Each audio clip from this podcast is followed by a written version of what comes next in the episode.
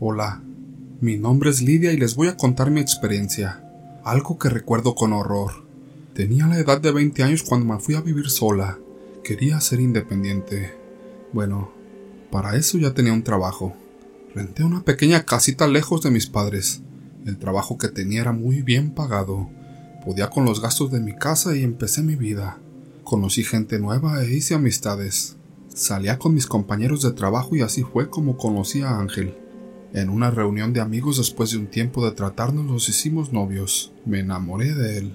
Ángel trabajaba en una empresa donde tenía un buen puesto de trabajo, pero a diferencia mía, todavía vivía con sus padres.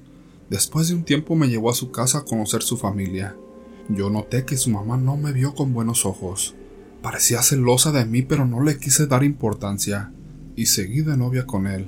Pasó el tiempo y cada que veía a su madre me parecía que era una persona hipócrita o al menos conmigo.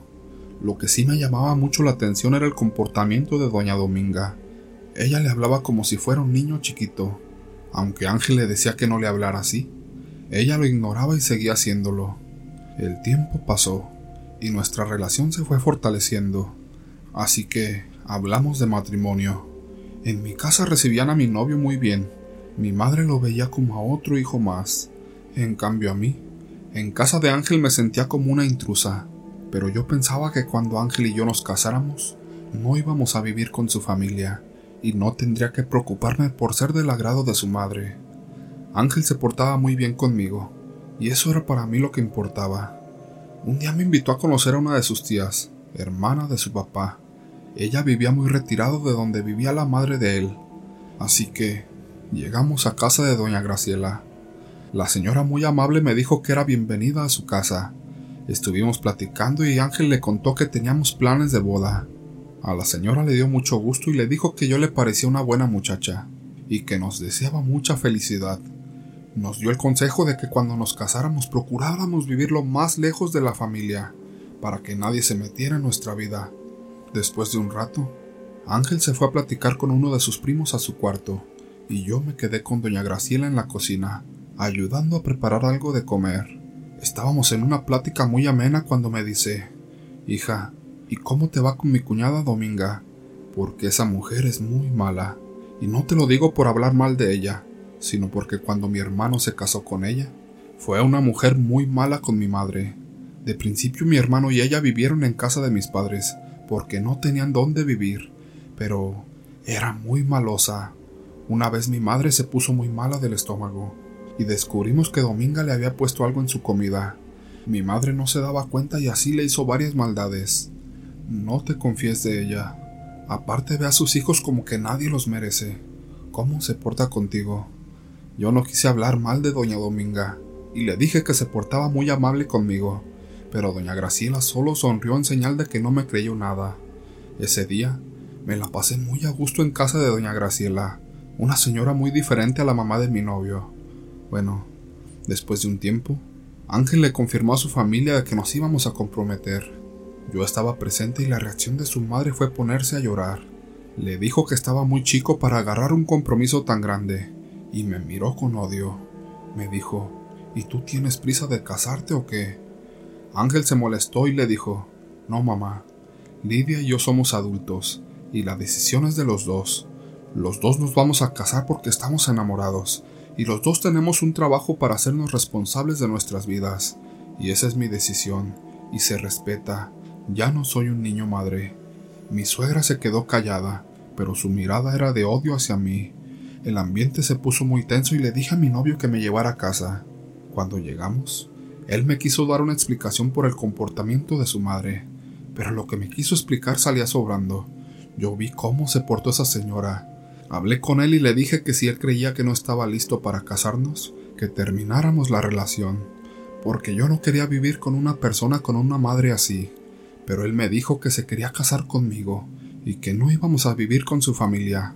Y pues, seguimos con lo de nuestra boda. Mi familia no sabía nada de cómo doña Dominga había reaccionado. No quise decirles nada y como yo vivía independiente de ellos, no era fácil saber mucho de mi vida. Ya teníamos fecha para la boda, Ángel y yo teníamos planeado vivir en la casita que yo estaba rentando. Yo procuraba no visitar a mi suegra, pero un día Ángel llegó por mí y me dijo que su mamá había hecho una comida para celebrar nuestro compromiso. Yo pensé, ya se le pasó el coraje, y la familia de Ángel también va a ser mi familia, así que voy a limar las perezas con mi suegra. Llegamos y doña Dominga fue muy amable. Me dijo que se disculpaba por haberse portado así ese día, pero que la comprendiera, que era su niño el más chiquito, y que sintió muy feo porque se iba a ir de su casa. Yo le dije que no se preocupara, y que ya ni me acordaba. Todo estuvo muy bonito, la comida muy rica. Por la noche me despedí y mi novio me llevó a casa. Él se veía muy contento porque su madre y yo éramos amigas.